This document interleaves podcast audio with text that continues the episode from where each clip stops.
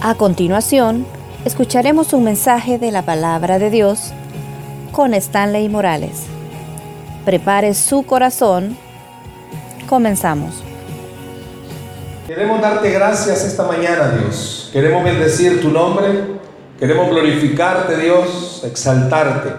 Gracias porque nos das el privilegio de estar con esta iglesia preciosa. Sabemos, Dios, que es una iglesia que está sembrando. Sabemos, Dios, que la obra Hayaque, sabemos, Señor, que la obra de Huizúcar son obras que han nacido en el corazón de esta iglesia. Y el que esas iglesias crezcan es símbolo de que esta iglesia ha sido buena para sembrar. Pero permite Dios que la congregación de esta filial pueda crecer aún más. Pueda, Señor, aumentarse, Señor. Que permitas que pan de vida, Dios, siga multiplicándose y que pronto, Dios mío, veamos una cosecha tremenda de almas en este lugar. Háblanos en esta mañana directo al corazón. Permite Dios que nuestro espíritu se conecte con el tuyo y que no tengamos ningún estorbo. Ayúdanos Dios en esta mañana. En el nombre de Jesús. Amén y amén. Quiero en esta mañana compartir algo. Quiero que abra su corazón. Eh, hemos estado orando, ¿verdad? Cuando nos envían el calendario siempre para saber qué día nos toca venir, aunque ya sabemos que es el segundo domingo del mes, pero oramos, ¿verdad? Y le decimos al Señor que nos, que nos dirija hacia qué palabra hay que compartir con la iglesia. Y hay algo que esta mañana yo quiero, quiero motivarle, ¿verdad? Tiene que ver mucho con, con la obra que hay que hacer en este lugar, pero tiene que ver mucho con la obra que tiene que hacer en su corazón. No sé cuántos desde pequeños ustedes han adolecido que son algo desobedientes. No sé, ah bueno, ahí está el hermano ya uno, pero no sé cuánto desde pequeños les ha costado. No sé cuando se acuerdan ustedes, ya sé bastante, algunos de ustedes tienen que hacer una, una buena memoria, otros no, pero estamos bien cipotes. Eh, Omar tiene 15 años, entonces como eh, hace poco, ¿verdad? Eh, ¿Cómo les costaba a sus papás que ustedes se alinearan. Yo me acuerdo que esa era una frase que mi abuela decía, lo voy a alinear a este. Y eso de alinear yo no entendía qué era, hasta que mi, mi cuerpo físicamente entendía que era alinear, ¿verdad? Pero no sé cuántos en alguna medida hemos sido desobedientes. Nos cuesta obedecer. Pues yo quiero en esta mañana hablar acerca de los resultados de la desobediencia. Ese es el mensaje, resultado de la desobediencia. Y ya va a ver a qué se refiere el mensaje. Vaya conmigo al libro de Jonás, Jonás capítulo 1, Jonás capítulo 1, vamos a leer desde el versículo 1. Si no sabe dónde está Jonás, porque es uno de los libros que a ver dónde están, váyase al índice, vaya a ver el número de las páginas. Si no, haga algo, váyase Daniel, después va Oseas, y ahí va, porque es de los profetas menores. Y ahí va a caer en Jonás, después de Abdías. Y Abdías está antes de Amós. Ya los perdí igual, va. Pero ahí está Jonás. Ahí está Jonás. Por ahí está Jonás. Cuando lo tenga me dice amén. amén. Si ve que el que está a la par suya no anda la Biblia, compártala, por favor. Puede ser que su hermano, la Biblia de él, no tenga Jonás. Así que, por favor, eh, compartámosla. Puede ser. No, pues si hay algunos que por pena, no, es que la mía no la trae. No, pues si no la hallado. Busque Jonás. Si no se preocupe, si no lo tiene, vamos a oír. Pero vamos a ver estos versículos. ¿Lo tenemos, iglesia? Amén. Dice Jonás, capítulo 1, versículo 1. Vino palabra de quién? Eso, no se le pierda, por favor. Vino palabra de Jonás. ¿De quién? Ah, de? Jehová, no de Jonás, ¿verdad? ¿A quién le vino la palabra? A Jonás. ¿Quién habló primero? Jehová.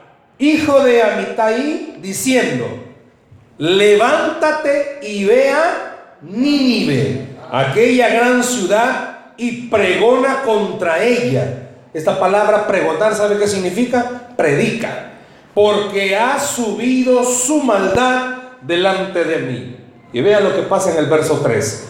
Y Jonás se levantó para ir Ah, ¿para qué? Huir de la presencia de Jehová a Tarsis y descendió a Jope y halló una nave que partía para Tarsis y pagando su pasaje entró en ella para irse con ellos a Tarsis. ¿Cómo dice?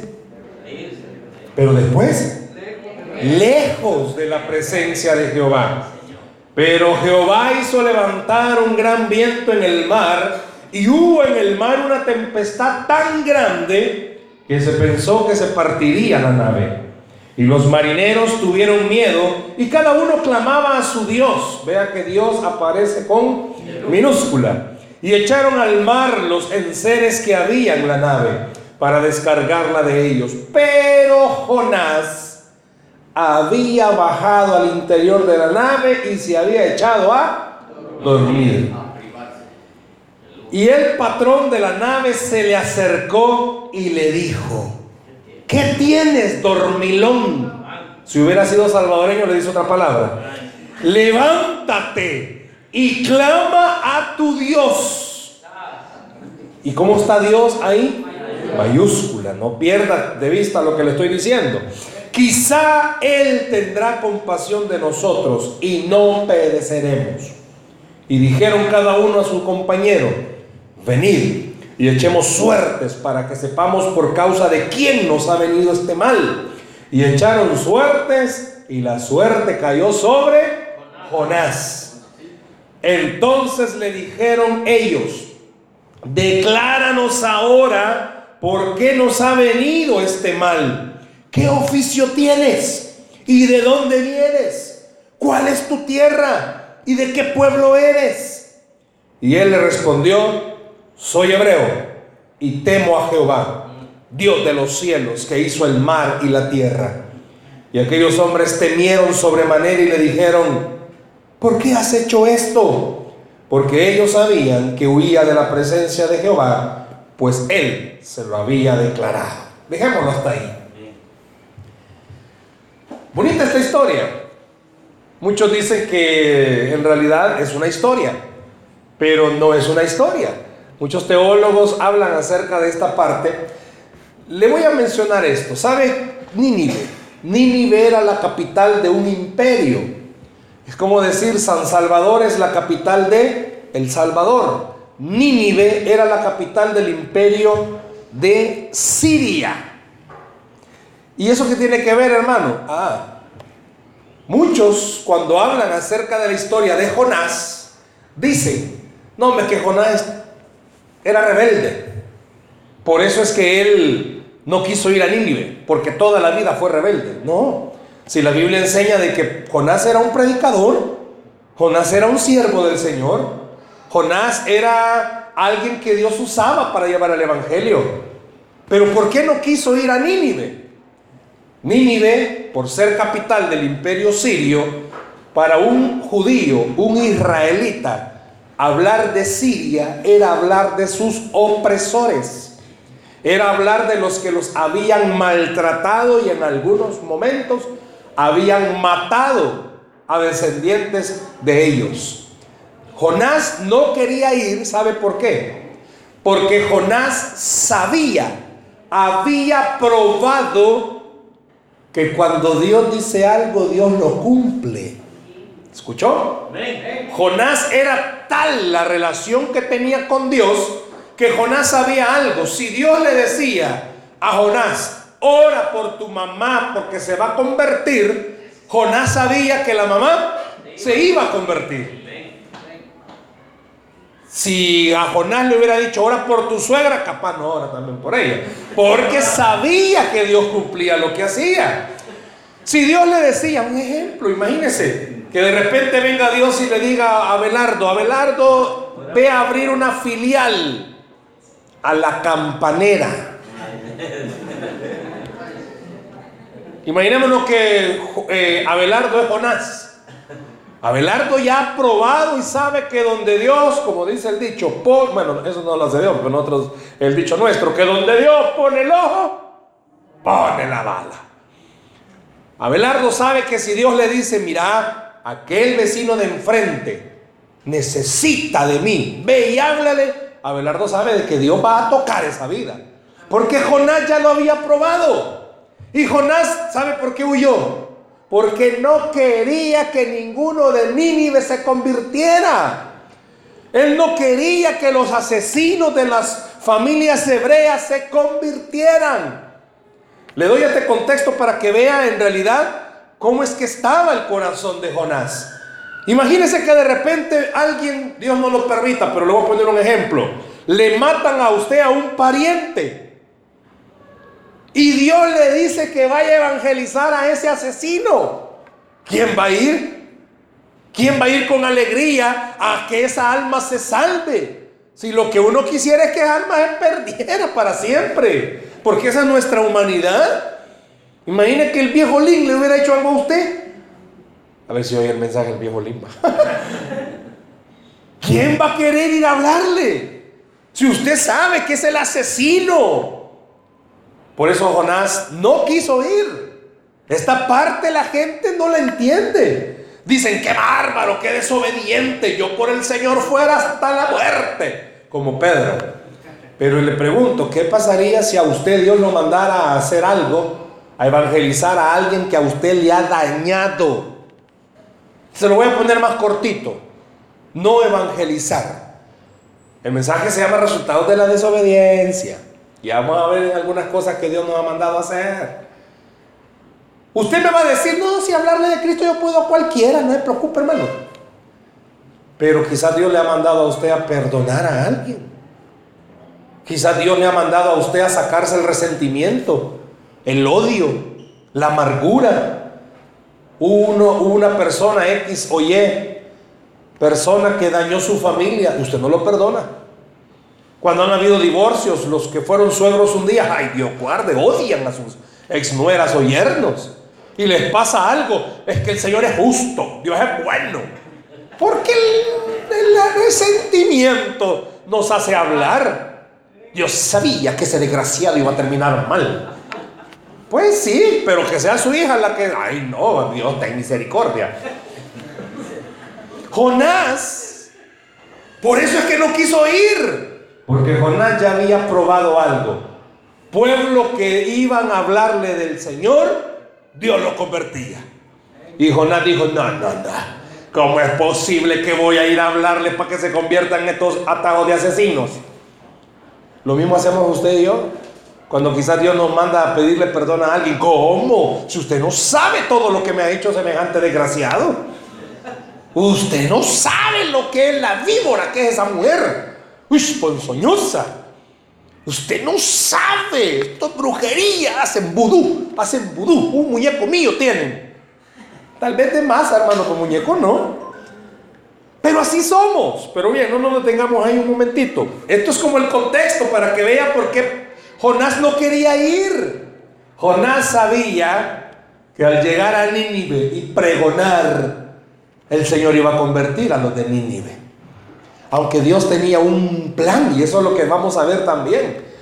Dios tenía un plan no solo con Nínive, no solo con Jonás.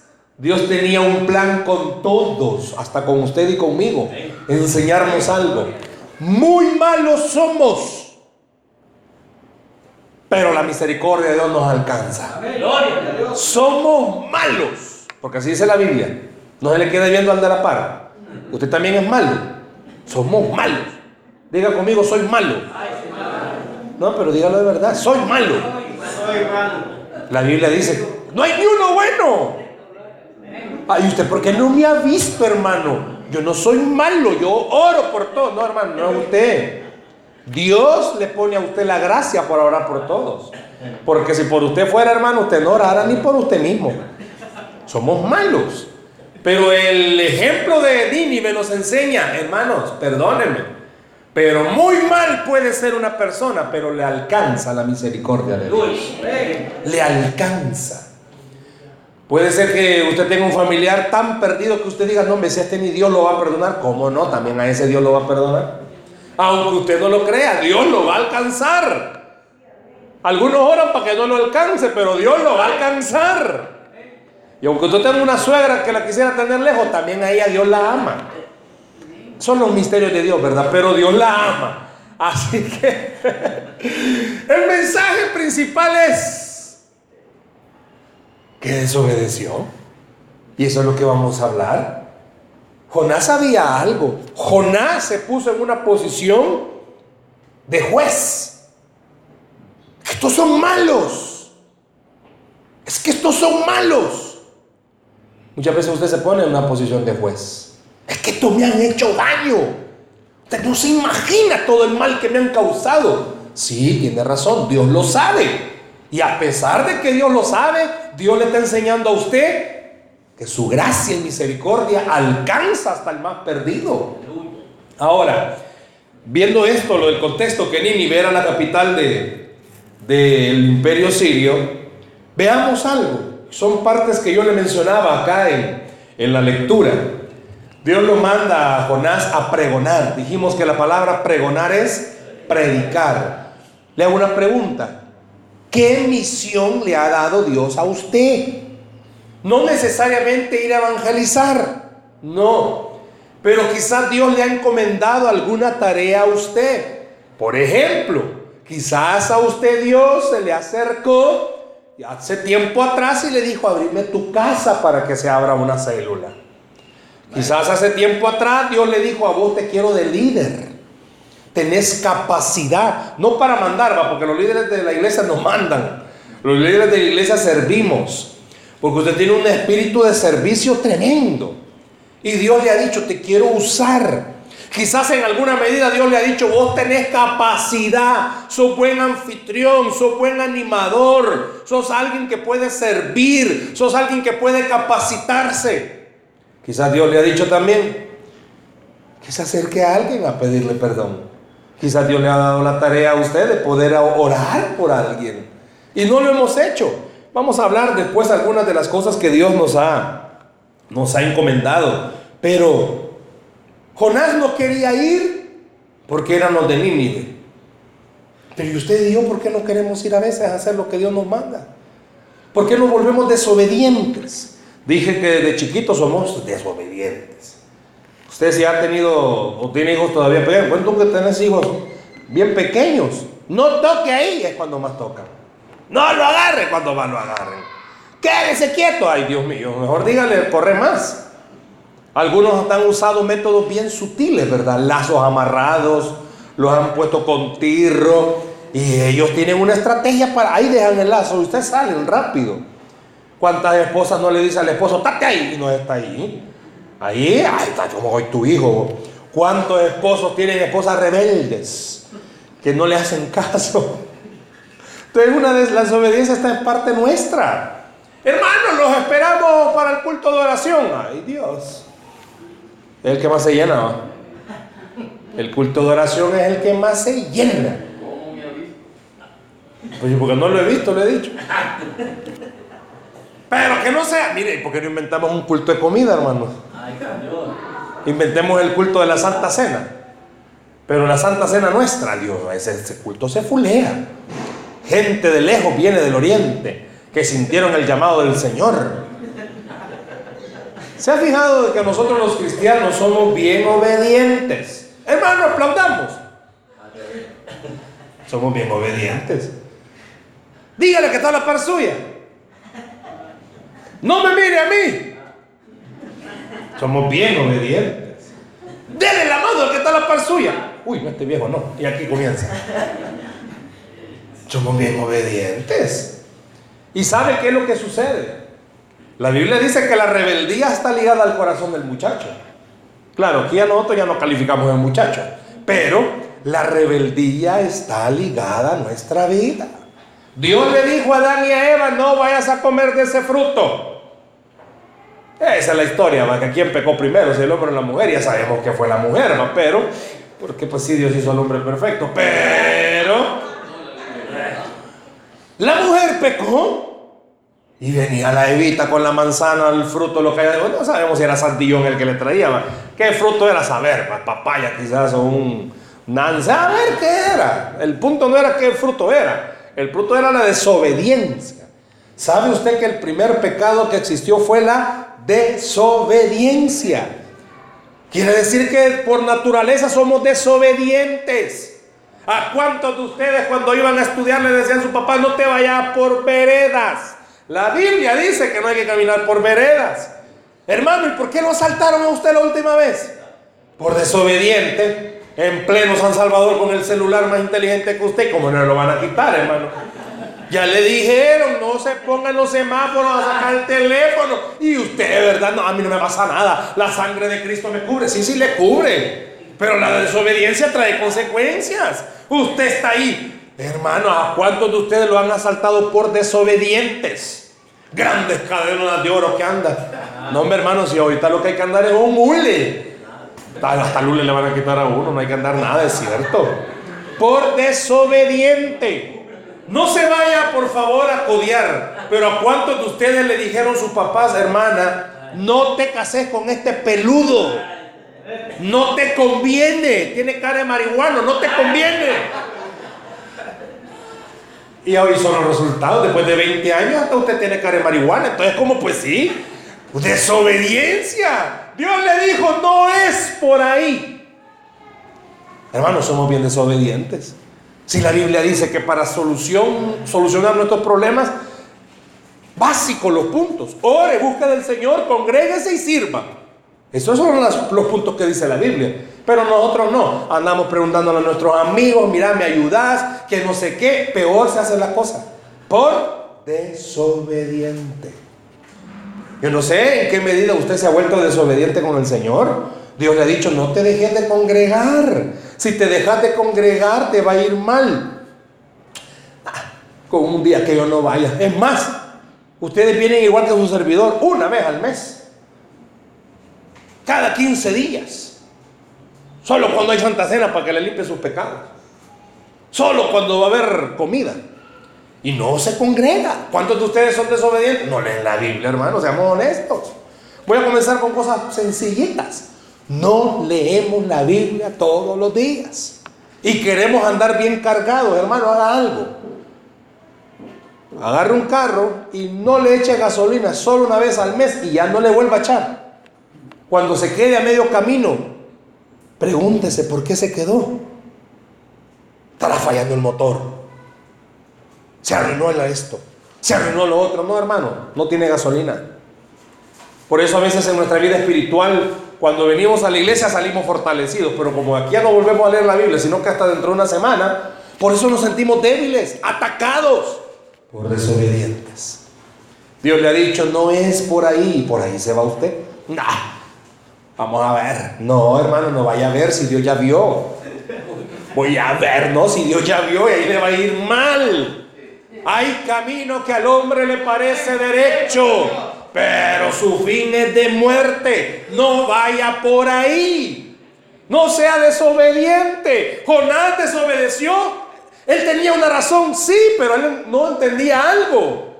A pesar de que Jonás tenía toda la razón, se le olvidó algo.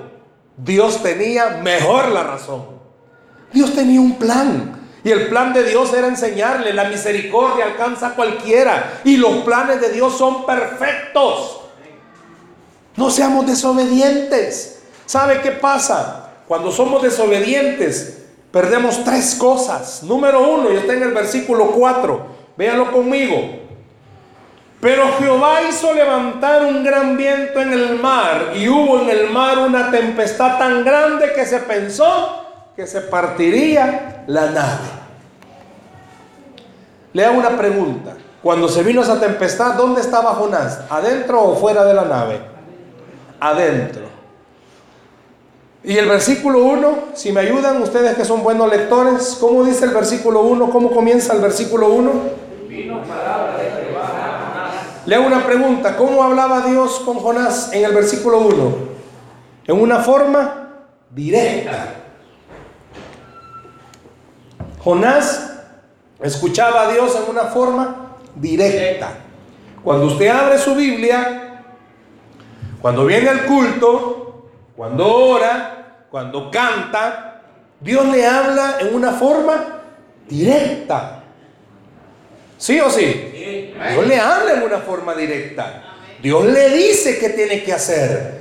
Pero cuando entramos en desobediencia, ¿sabe qué es lo primero que perdemos? Escuche bien esto, por favor. Dejamos de escuchar a Dios. Dice el versículo 4 que Dios ya no le habló en una forma directa a Jonás, sino que le habló en una forma indirecta. ¿Qué usó Dios para hablarle a Jonás? La tempestad.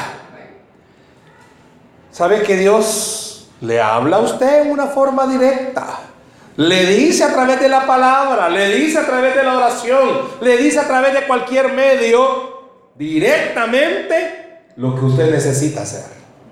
Pero como somos desobedientes, los papás le decimos a los hijos, mira, si no me entendés por las buenas, ¿qué dice? Me vas a entender por las malas. Yo no sé cuántos de ustedes le contaban a sus hijos, uno, dos, y al principio ellos al dos ya, Pero a medida que iban creciendo, usted iba uno y ellos salían rápido, dos y tres y se iban corriendo. Porque somos desobedientes por naturaleza. Lo primero que perdemos es que dejamos de escuchar a Dios. Cuando somos desobedientes, Dios tiene que usar otros medios. No porque no pueda hablarnos. No, es que somos tan desobedientes que no le vamos a entender. Y usa otras formas para hablarnos. ¿Sabe qué ha usado Dios muchas veces? Los problemas para hablarnos. Dios usa los problemas para decirnos, ven, no me entendiste. Esa tu deuda en la que te metiste fue porque no me oíste. Te dije, no te metas a tarjetas de crédito. No, yo la sé manejar. Por eso es que tiene la deuda que tiene. Dios le dijo por tantas formas, evítate problemas y orá. Pero como usted no ora, vienen los problemas a su vida. Y Dios usa los problemas para hablarnos. La tempestad que vino a la barca fue para hablarle a Jonás. Y Jonás entendió. Le hago una pregunta. ¿Dios le estaba hablando a Jonás directamente? No. No. Ahí ya no estaba usando la voz directa a Dios. Ahí estaba usando los problemas para hablarle. ¿Por qué necesita usted, hermano? Hagamos una pausa. ¿Por qué necesitamos sufrir para entender? ¿Por qué necesitamos pasar por momentos difíciles para comprender? Lejos de Dios no nos va a ir bien nunca. Desobedecer a Dios nunca trae cosas buenas. Hacer lo que a Dios no le agrada no le va a salir bien nunca nada. Al esposo que Dios le ha dicho, séle fiel a tu esposa. Y aunque el esposo tenga problemas con la esposa, Dios le ha dicho, te tenés problemas con la mujer, orad por ella. Pero el enemigo le viene a dulzar el oído y dice, no, deja a esa vieja que pierda. Mira la compañera de trabajo que tenés. Y Dios ya le dijo, te metes en un adulterio, te va a ir mal. Pero como somos desobedientes, nuestra carne nos dice, no, yo la sé hacer. No, usted no la sabe hacer, porque Dios lo hace bien todo.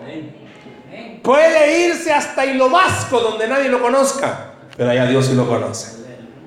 ¿Para qué irse por el camino angosto, donde todo es fácil? Váyase por el camino. Yo sé que es difícil caminar por ese eh, angostito. Por el ancho, fácil, pero por el angosto, difícil. Sé que es difícil, pero es el mejor. Sé obediente. Jonás, al final, ¿sabe qué hizo Jonás? Pues sí, si a la buena quien no entiende, porque se lo tragó el gran pez y pasó tres días ahí adentro de la panza del pez ¿Quién no va a entender? Si la Biblia dice que cuando salió del pez no fue a predicar a Nínive, pues. Quiero que entienda algo. Al final hacemos lo que es mejor y es la voluntad de Dios. Solo que es más fácil, hermanos, ir tranquilitos que ir golpeaditos. Yo no sé cuántos esta mañana estamos bien reventados por desobedientes. Y no entendemos. Nos va mal en la vida. Ah, usted alguien le hizo daño, Dios ya le dijo, perdonalo. Es que yo no puedo ni ver a este maestro. No lo vea, perdónenlo. Porque el maestro feliz de la vida, y usted lo mira, se amarga. Y el maestro más feliz porque usted está amargado. Porque usted no disimula, su rostro no disimula. Usted mira a alguien que le ha hecho daño, su rostro rápidamente se ensataniza. Rápidamente se convierte en, en monstruo. Y el otro feliz. Y esto es lo que más cólera le da a usted. ¿Y este cómo es posible, Señor? ¿Por qué no mandas un rayo y lo fulminas? Porque los planes de Dios no son nuestros planes. Imagínese que Dios hiciera lo que nosotros hacemos. Dios guarde este país, ya estuviera a saber dónde estaríamos. Cuando le suben a los impuestos queremos que todos los políticos se mueran. ¿Y por qué no oramos por ellos? Tal vez lo lleva más rápido el Señor, pero oremos por ellos. Pues sí, oremos. Diles, Padre, a ti te hacen falta, llévatelos. Pero oremos por ellos. Pero es otro tema. Porque somos desobedientes. Es naturaleza nuestra. Pero sabe que nuestra naturaleza se alimenta porque no le creemos a Dios que lo que Él hace es mejor de lo que nosotros creemos. Piense por un instante en que ha desobedecido a Dios. Y oiga, usted ha dejado de escuchar al Señor. Y Dios le está hablando a través de los problemas, hermano. Nunca se ha enfermado y de repente aparece todo cacarícaro. ¿Ya puede mover? A usted nunca les... Usted comía a dos de la mañana sendas comidonas.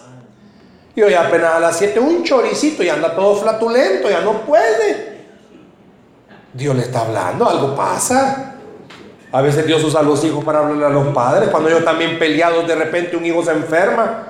Más pleito agarra. Por tu culpa el niño está así. ¿Ve cómo que? Se casó con una epidemia usted. Dios usa los problemas para hablarnos. Porque no lo oímos. Aquí nos dice, dedícame una media hora. Habla conmigo todos los días. Por eso usted todo el día pasa amargado. Problemas en el trabajo, problemas en la calle, problemas en la iglesia, problemas hasta con usted mismo tiene. Se mira en el espejo y cabello. ¿Por qué? Porque tiene problemas con usted mismo. Oiga, todo amargado. Dios ya le dijo, ¿querés tener un día bien? Buscame. Pero somos desobedientes, hermanos. Tenemos tiempo para todo. Para la novela, para los partidos, para el teléfono, para el Candy Crush, para todo. Para el Facebook. Tenemos tiempo para todo. Hay un ministerio, ¿verdad? Que también los hombres se han metido a ese ministerio. Tenemos tiempo para el chambre, hermano. Porque hay hombres chambrosos también. peores que las mujeres. Cabal, son peores. Esto los hombres le agregamos. Si es que viera, se andaba con dos tipos y con uno andaba, el otro era la sombra del primero, pero andaba con dos. Tenemos tiempo para eso. O sea, usted tiene tiempo para salir y hablar con su vecina de la cuadra. Le tiene que pasar el informe a la vecina de la cuadra. El de la par salió a las 5.45. El otro ya cambió carro y al otro va a creer que lo chocaron. No sé dónde todavía, ya voy a averiguar, pero lo chocaron. O sea, usted tiene tiempo para todo. Dios ya le dijo, sos desobediente, papito, mamita. Búscame todos los días y te va a ir bien. Pero como no hacemos caso, Dios usa otros instrumentos para hablarnos. Le hago una pregunta hasta el momento, no se enoje conmigo, hasta el momento. Usted ha estado escuchando la voz de Dios últimamente. Dios le ha estado hablando.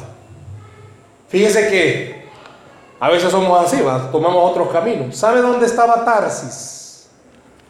¿Sabe dónde estaba? En España. ¿Y sabe dónde estaba eh, Nínive? Bien tremendo, la gran distancia donde estaba uno y estaba el otro. Dios le dijo, mira, anda Nínive, ahí por Asia. No, este se fue para España. Tomó otra ruta, tomó otro camino. Porque dijo, no, no, no, no, no, yo creo que este es mejor todavía. A veces Dios le ha dicho a usted, irte por este camino. Pero usted decide irse por otro. Yo no entiendo si usted y yo hemos comprendido algo. La mayoría de nosotros, Dios nos ha enseñado. Es mejor el camino de Dios. Difícil muchas veces, pero es lo mejor para nuestra vida. ¿Ha dejado usted de oír la voz de Dios y Dios le está hablando a través de los problemas? ¿Sabe por qué? Porque Dios le está diciendo a través de los problemas, es que me ha dejado de oír a mí. No seamos desobedientes. Vea el versículo 5. Váyase al versículo 5 conmigo. Y los marineros tuvieron miedo. Y cada uno clamaba a su Dios con minúscula. Quiere decir que no conocían a Jehová. Eso quiere decir esta parte, que ellos no conocían a Jehová. Y echaron al mar los enseres que había en la nave. Usted sabe que las naves las cargaban de tantas cosas para que se nivelaran, para descargarla. Pero Jonás había bajado al interior de la nave y se había, ¿qué? Quiere decir que esa palabra está bien dicha, ¿va? A veces nos ofendemos porque ah, echado estaba ahí. Dormido, por favor, no se dice echado estaba. Así que usted en la noche diga no voy a echar, diga. Entonces es, permitido. Es permitido. Cuando vaya a su casa en la tarde a tomar una siesta, diga, eh, familia, ahorita me voy a. Me voy a echar. Como que hoy Chucho de si dice echado, dice. Vaya, ¿sabe qué pasa? ¿Qué estaba sucediendo en ese momento mientras Jonás estaba echado? ¿Qué estaba pasando? Había una tempestad. Y le pregunto, era una barca. En buen salvadoreño esa barca estaba zamaqueando. ¿Usted cree que no le iba a sentir Jonás? ¿Cómo no? ¿Pero qué estaba haciendo? Echado, dormido. Ay, es que estaba un gran sueño. No. Sabe que los segundos que usted y yo perdemos y esto es una enseñanza, no crea que solo, no crea que Dios solo inspiró que dijera, estaba echado solo para que dijéramos, ah, se puede decir echado, no. Sabe que cuando dejamos de obedecer y nos volvemos desobedientes, perdemos la energía espiritual.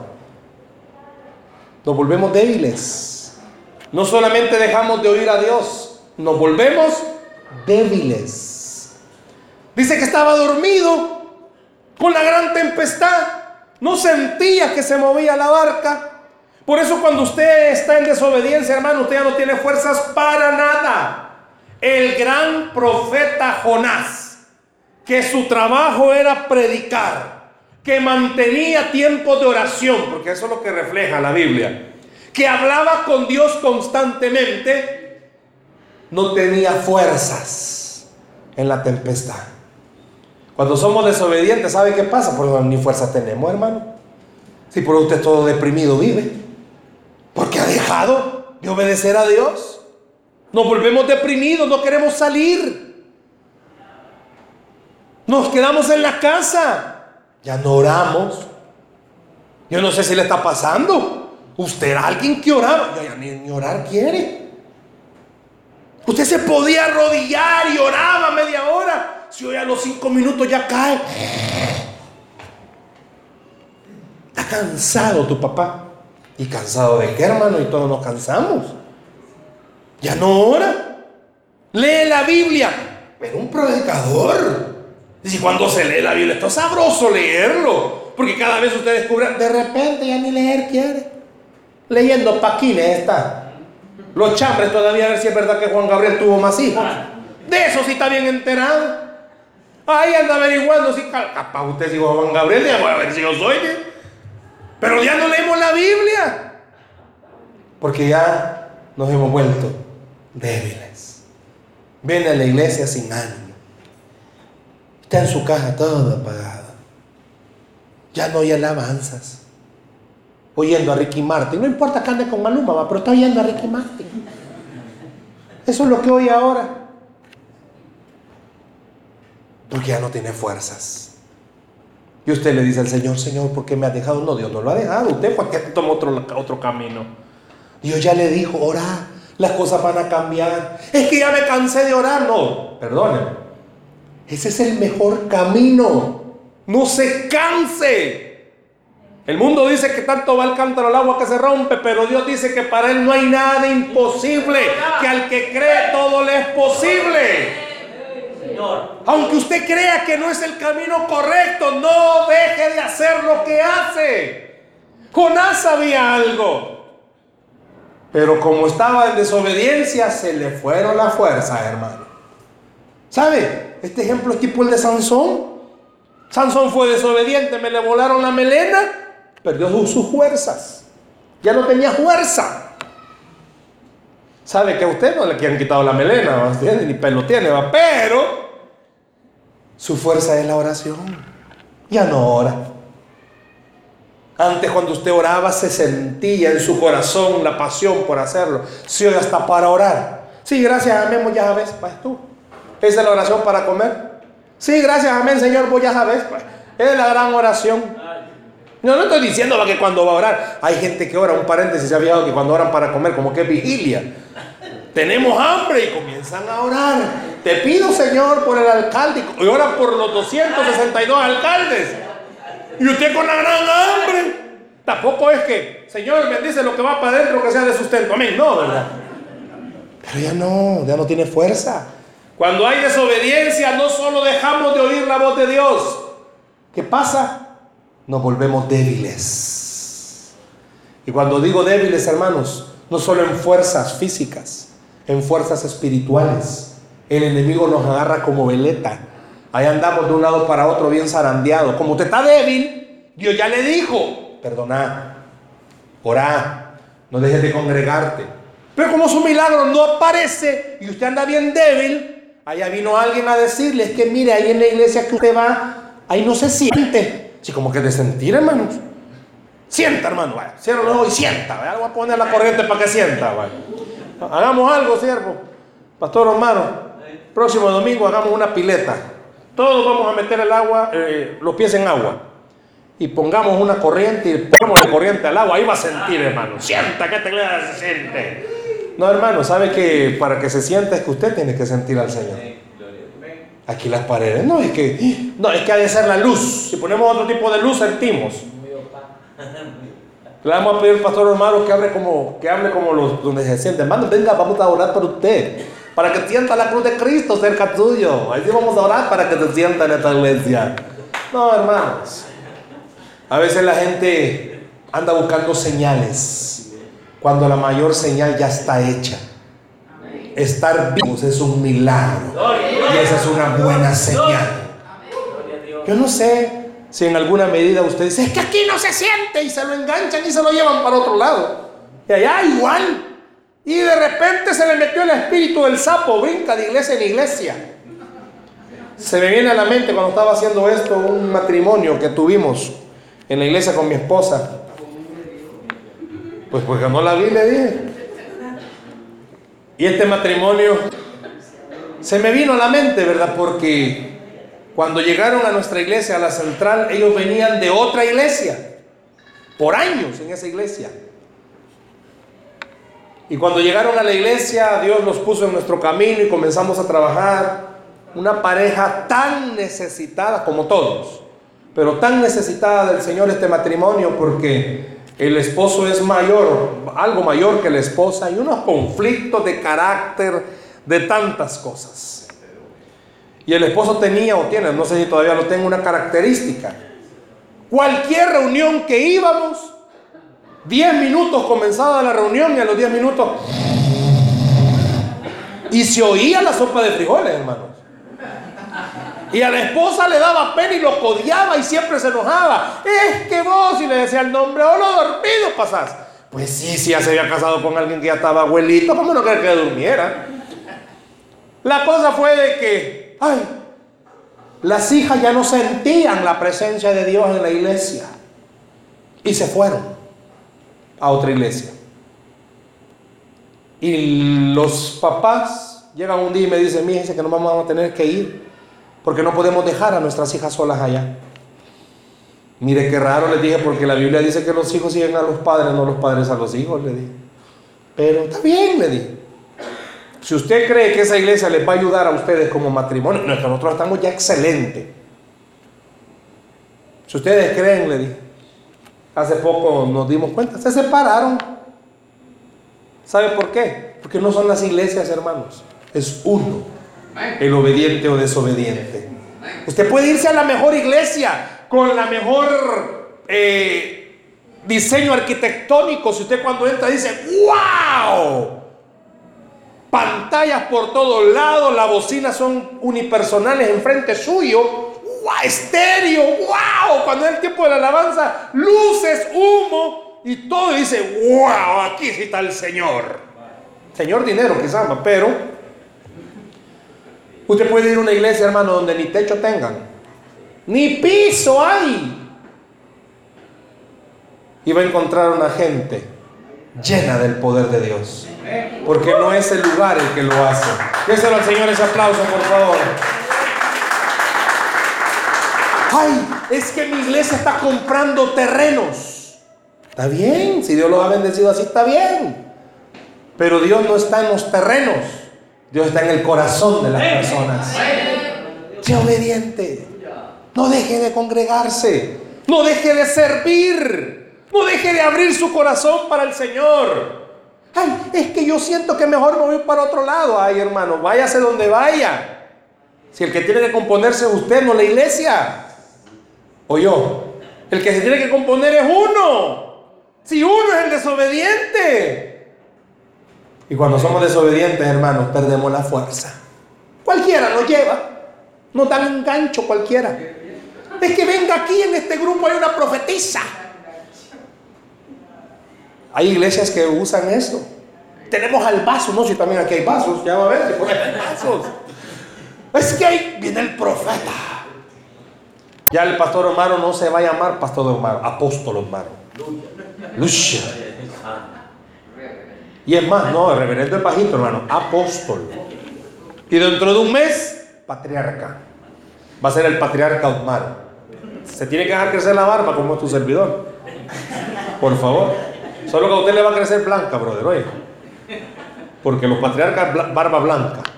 Hermanos, no sea desobediente. Por eso usted no, no tiene fuerzas. Porque se ha alejado del Señor. Porque no ha querido hacer lo que Dios le ha dicho. Hermanos, ore.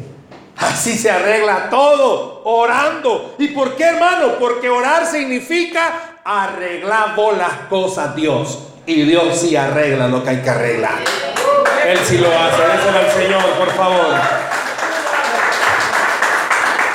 Y solo orando, sí, hermano. Orando es como las vidas cambian.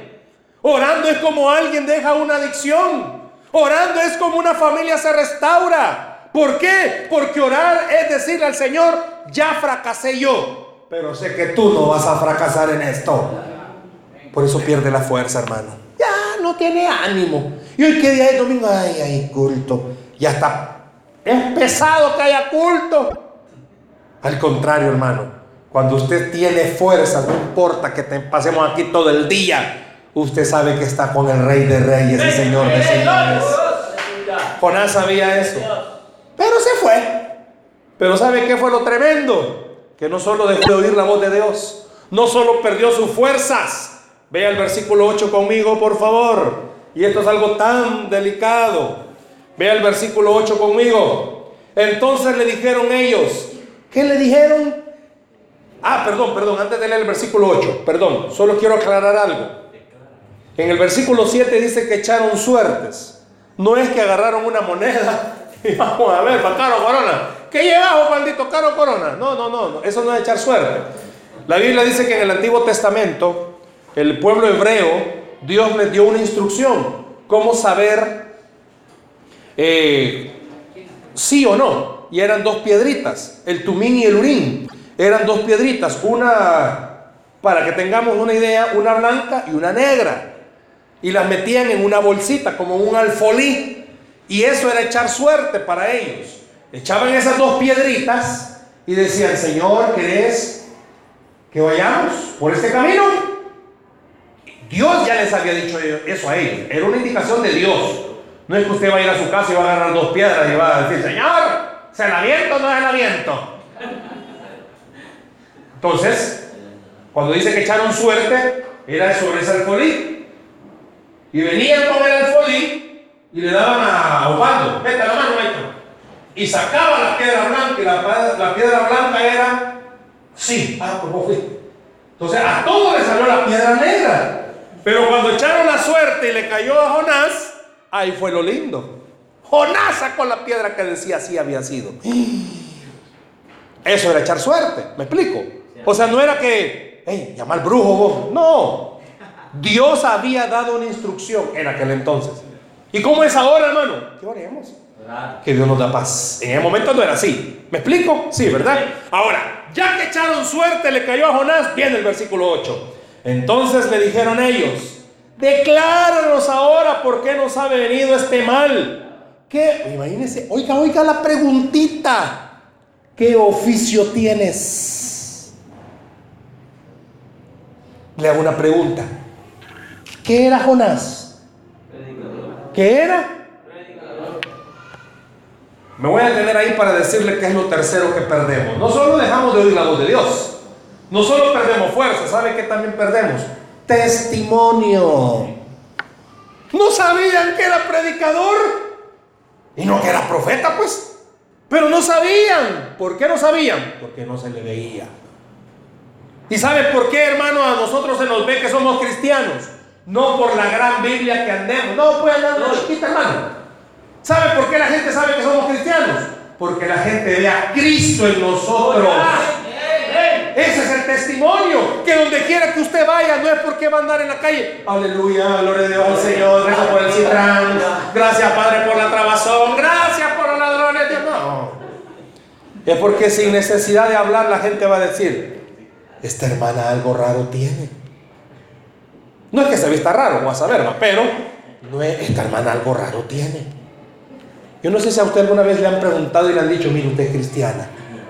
Hasta usted se admira, se me nota. Pues sí, porque hasta usted mismo se asustaba. Es que la gente lo que va a ver en usted y en mí sabe qué es a Cristo. Pregúntese si la gente ve a Cristo en usted. No porque ponga la gran música. Mire, usted puede poner en su casa el estéreo con alabanzas pero media vez se apaga ese aparato, la gente, sus vecinos oyen las malas palabras que usted dice. Silencio. la gente sabe que usted viene para la iglesia. Pero ve lo malcriado que es cuando estaba riendo, gente machuca con otras palabras. Mire, todos tenemos vecinos que nos avientan la basura. Todos. Ya les he contado que yo tengo un vecino que lo bendigo. Y de plano que ha aprendido en el Señor a orar por este maestro. Tiene su cochera. Y tengo mi cochera. Tiene el espacio todavía, un largo espacio. No, a él se le planta parquear su carro, que salga una buena parte del carro, del trasero del carro y que me tape la entrada. Todos los días. Y yo digo que si llegó el Señor o qué, digo que mira mal, digo yo. Llegue o salga yo, es de ir a tocar la puerta para que el Señor, créame y le confieso, yo pecador, judío como usted. yo oraba. No, yo no oraba, yo me ponía bravo cuando llegaba y yo comenzaba a decirle, bueno, y que no mira. Y él se reía, más cólera me daba. Hasta que un día entendí, Satanás, estás ahí, dije yo. No es que ahora me ría y, no creo que me quite el animal de ahí, no. No, no es que me ría, pero he aprendido a orar. Y un día, confieso yo pecador, iba saliendo y yo dije, ay Señor, quizás eso fue lo que lo hizo. Yo no estaba orando, sino que eran mis manifestaciones carnales, combinadas con lo espiritual. Yo iba saliendo y dije, ay Señor, cualquier día le voy a meter un buen porrazo a este carro para que este maestro entienda. Eso fue lo que yo no veo que ahí estaba él. A bajar me iba cuando dijo, ya se lo voy a mover. Hermano, me ay Dios, parte. Hasta yo solo dentro del carro me di vuelta y dije, padre, ya me descubrió. Santo remedio. No, el maestro sigue haciendo lo mismo. Va a llegar un momento en el que entienda. Pero no voy a permitir que me robe el gozo ni la paz. ¿Sabe por qué? Porque doy mal testimonio. ¿Sabe que cuando desobedecemos damos mal? Y este que no es cristiano. Mire usted que no va a la iglesia. ¿Cómo no? No le nota. ¿A dónde van? Jonás le preguntaron, ¿qué oficio tienes? Porque no se le notaba. Y oiga, segunda pregunta que le hace, ¿cuál es? ¿Y de dónde vienes? Hermanos, ¿cómo sabe usted que nos visita un chapín? Por el acento. Mira pues, ¿Sí vas? Oye, chico, bajo, pues, tú ya sabes cómo es este del pueblo, tú ya sabes cómo aquí en Puerto Rico, el pueblo. Oye, por cierto, en la tarde en la, en la iglesia central mataron puertorriqueño cantando. ¿Y cómo está la cosa? Ya estaba ensayando yo para hablar con él. ¿Y cómo está la cosa, mi pueblo? Dios es grande. ¿Cómo sabe usted que habla con alguien de las islas? Pues que habla así. ¿Usted cómo sabe que es salvadoreño? Ah, por la J de San Miguel, va. ya sabe. Ya cayó a las 11, hermano. Pero vea. Los de la nave no sabían que Jonás era hebreo. Porque hasta eso había perdido, hermanos. Hermano, sabe que cuando usted y yo desobedecemos, hasta el testimonio se nos va, hermano. Y no es que andemos en pecado carnal, no. La gracia de Dios se nos ha escondido. No se nos nota, hermano. En el trabajo. Y este que no es cristiano, mira, ve. Sus compañeros. ¿Sabe que lo más difícil que un inconverso le venga a decir a uno, mira, voy a pedirle la Virgencita por vos? Eso para que usted solo, hermano, agarre del buche y de saca mejor. Perdemos el testimonio. Perdemos el testimonio. ¿Por qué desobedecemos, hermano? Yo sé que el mundo está tan difícil. Muchos de nosotros al desobedecer se nos va el olor, hermano, de cristiano. ¿Sabe que usted y yo olemos a Cristo? También usted huele a otra cosa, pero usted y yo olemos a Cristo. La gente debe de sentir que Cristo vive en nosotros. Dice la Biblia que el corazón alegre. No, no le oigo. El corazón alegre. Imagine cómo está su rostro de hermoso, hermano. Mm. Nuestro rostro refleja amargura, tristeza, enojo. Nos enojamos por todo. Nuestro rostro refleja que no tenemos la paz de Cristo. ¿Sabe por qué? Porque somos desobedientes. Tres cosas que perdemos por desobedientes. Dejamos de oír la voz de Dios, se nos van las fuerzas y nuestro testimonio lo perdemos. La gente ya no sabe que está hablando con un cristiano. ¿Por qué no en esta mañana se hace una pregunta? ¿En qué estoy desobedeciendo a Dios? Y ahí se va a explicar todas las razones de todo lo que ha estado viviendo. Hermanos, cuesta, pero obedecer a Dios lo mejor, porque los resultados son buenos. La Biblia dice que al que cree, todo le es posible. Denle un aplauso al Señor, por favor, esta mañana. Denle fuerte ese aplauso al Señor esta mañana.